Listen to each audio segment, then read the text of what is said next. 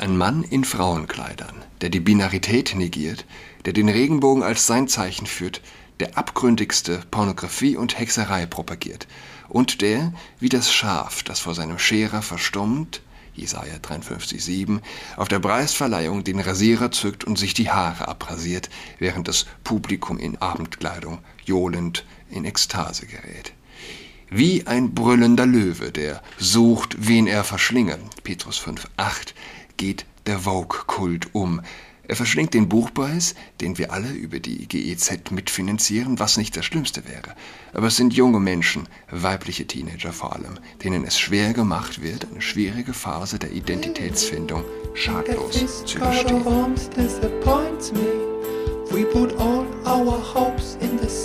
Hallo und herzlich willkommen zu Trans Podcast. Mein Name ist Julian Adrat. Ich bin durch zwei Leseproben auf der Shortlist durch, also von den sechs Büchern, die es auf die Shortlist des Deutschen Buchpreises geschafft haben. Und ich habe in der ersten sicher kein Gender finden können. Ich bin dann auf, ich glaube also auf der zweiten also auch nicht, bin auf, dann auf Twitter und äh, naja, das Retweeten von Material mit Gendersternen, ja, wenn das dann eine Autorin aber macht, weißt du, auch wenn sie in ihrem Buch nicht gendert, dass sie dem Vogue-Kult verfallen ist. Du weißt, dass das Buch schlecht ist.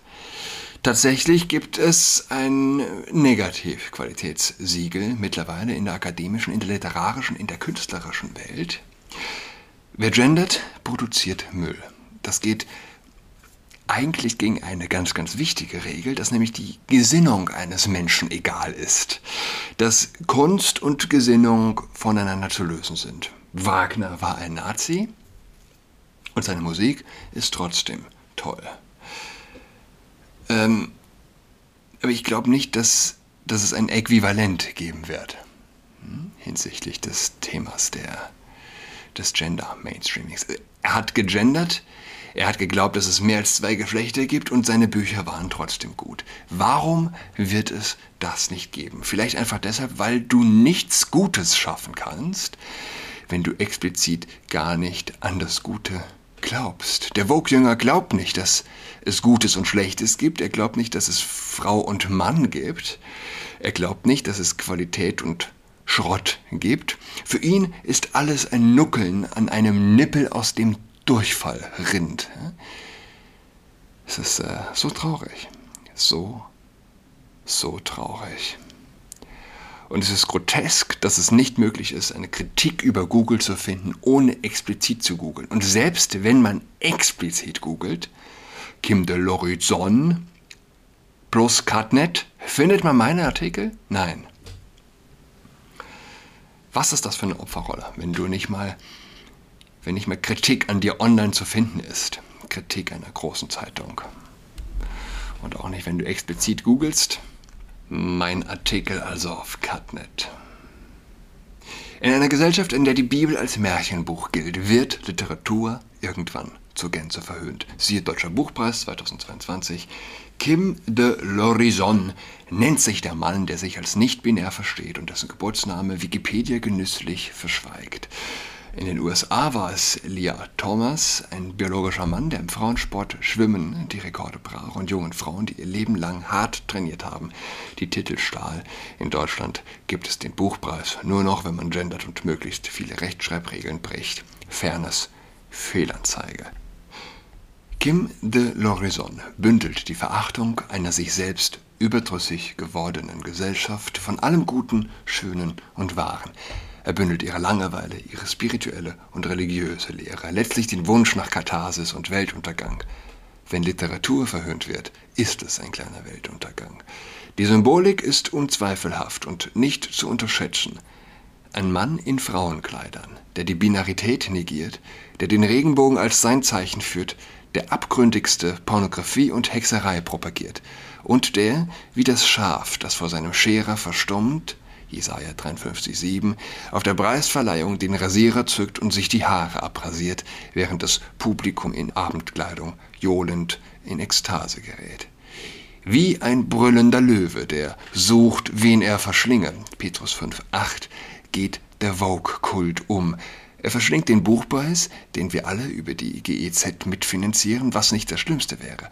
Aber es sind junge Menschen, weibliche Teenager vor allem, denen es schwer gemacht wird, eine schwierige Phase der Identitätsfindung schadlos zu überstehen. Es gibt keine Freiheit ohne Opfer, hat Johannes Paul II. in seiner Berliner Rede gesagt. Keiner kann sich von seiner persönlichen Verantwortung für die Freiheit dispensieren Opfer für die Freiheit bringen die, die für die Verteidigung nach innen und nach außen Nachteile in Kauf nehmen, die anderen erspart bleiben. Vielleicht hilft es uns zu wissen, dass wenn wir für Freiheit und Wahrheit eintreten, anderen Nachteile erspart bleiben. Als Christen sollten wir darin auch Mut zur Mission finden. Je eher wir anfangen, desto geringer der Preis, den wir als Einzelne zahlen werden.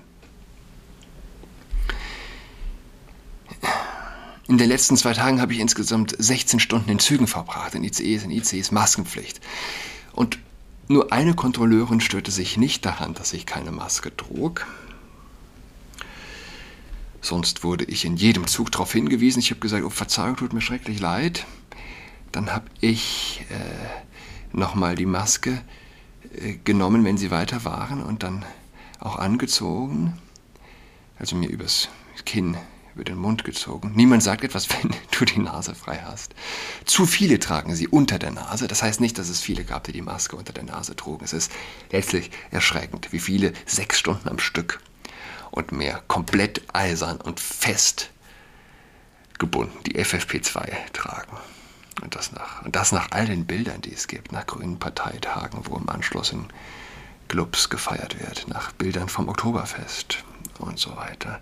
Nach über zwei Jahren Pandemie, nachdem mehr oder weniger alles, was einst als Verschwörungstheorie galt, bestätigt wurde,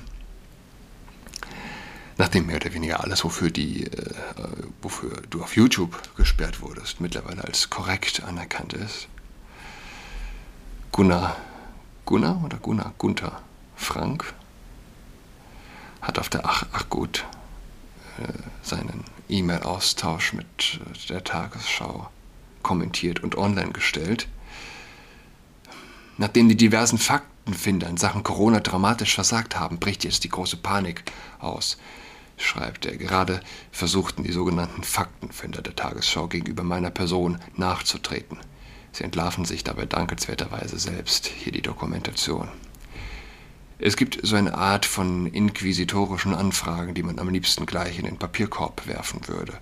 Am 21.10. bekam ich eine solche Anfrage mit dem Absender Faktenfinder at Tagesschau und der Bitte, Fragen zu meinen Ausführungen zu beantworten, die ich im Rahmen der sachverständigen Anhörung im Gesundheitsausschusses im Deutschen Bundestag am 27.04.2022 getätigt hatte. Faktenfinder at Tagesschau. Ich meine, letztlich ist in einer Zeit, in der Journalismus sich das Label Faktenfinder geben muss, eigentlich schon alles gesagt.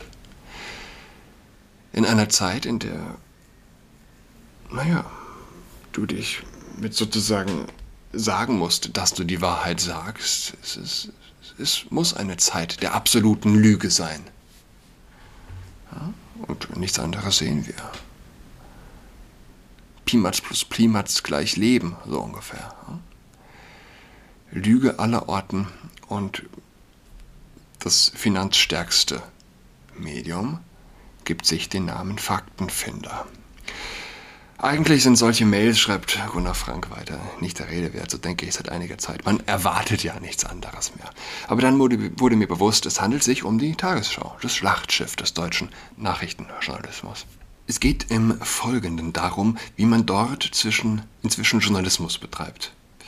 Wenn man das überhaupt noch so nennen kann. Und jetzt der Reihe nach. Hier zunächst einmal das Wortprotokoll, das bezieht sich also, kann man dort äh, auf, ach gut, sich reinziehen. Offiziell eingeladen hatte mich die stellvertretende Vorsitzende des Ausschusses für Gesundheit, Frau Dr. Kirsten Kappert-Gonta, MdB Die Grünen. Befragt wurde ich vom AfD-Bundestagsabgeordneten Kai-Uwe Ziegler. Es ging um die einrichtungsbezogene Impfpflicht. Der E-Mail-Schreiber bat mich, wie gesagt, die Fragen bis zum 25.10. bis 15 Uhr zu beantworten. Da keine Angaben zur Person enthalten waren, bat ich darum, die dann auch geliefert wurden in der Mittagspause einer vollen einer vollen Sprechstunde lieferte ich dann am 25.10. eine ausreichende Antwort, die jeden halbwegs kritischen investigativen Journalisten motivieren würde, sich für die tatsächlichen Opferzahlen und die Untätigkeit der Zulassungsbehörden zu interessieren, doch nicht die Tagesschau und ihre Journalisten. Sie lassen selbst die besten angefragten Argumente links liegen und stellen folgenden Beitrag online. Folgt der Link, AfD bietet Pseudo-Experten eine Bühne. Darin steht, so durfte der Hausarzt äh, Gunther Frank in einer Anhörung beispielsweise vor einem Kontergan-Skandal mit dem Faktor 10 mit Blick auf die Corona-Impfungen warnen, angesichts der vom Paul-Ehrlich-Institut angegebenen Verdachtsfälle schwerwiegender Nebenwirkungen und Impfkomplikationen von 0,3 Meldungen pro 1000 Impfdosen eine äußerst fragwürdige Behauptung. Vielleicht hat die Tagesschau einfach den Schuss noch nicht gehört, der bereits in die ARD hineinhallt. Die mRNA-Covid-Impfung wird sich angesichts der Opferzahlen als die größte Fehlleistung der Medizingeschichte herausstellen. Alle, wirklich alle Alarmzeichen stehen auf dunkelrot. Doch nicht so für die Tagesschau. Die bringt 14 Minuten nach der Deadline einen primitiven Beitrag mit Pseudoargumenten heraus. Einzig mit der, einzig mit der Absicht, andere Meinungen zu diskreditieren und zu framen. Aber wie gesagt, man erwartete schon gar nichts mehr und das ist der Punkt, warum ich das überhaupt in, diesem, in dieser Ausführlichkeit zitiere und vorlese.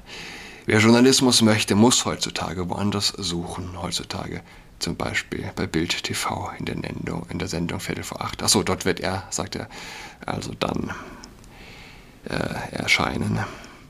Die Faktenfinder dieses Landes, seien es die von Korrektiv oder die von der Tagesschau, haben allen Grund zur Panik, denn sehr vieles, was sie in den Corona-Jahren als falsch stigmatisierten, stellt sich inzwischen als vollkommen richtig heraus. Die Blamage könnte nicht größer sein, die daraus resultierende Panik auch nicht. Es sind verrückte Zeiten, in denen wir leben. Gestern Verschwörungstheorie, heute offiziell. Ja? Die Impfung schützt nicht vor Infektion. Und es ist kein Zufall, dass diese Irrationalität, diese Gedankenlosigkeit, diese blinde Gefolgschaft von Menschen in eine Zeit fällt, in der auch ein Kim de l'Horizon den Deutschen Buchpreis bekommt. In, den, äh, in, eine, in eine Zeit, in der zwei und zwei nicht mehr vier ist. Wir leben, wir leben letztlich tatsächlich im Zeitalter der Irrationalität. Und es ist auch kein Zufall, dass es in eine Zeit dieser spirituellen und religiösen Lehre fällt, die ich auf Cutnet beschreibe oder zumindest äh, diagnostiziere. Ja? Es sind Ferien, der Papa hat nicht so viel Zeit, wir machen schon Schluss. Ich wünsche allen schöne Ferien, einen wunderbaren goldenen Herbst. Bis nächste Woche am Dienstag. She's got COVID-19, she's tucked in all alone. She is tucked in toweling with her socks on. She's got COVID-19, she's tucked in all alone. She's tucked in toweling with her socks on.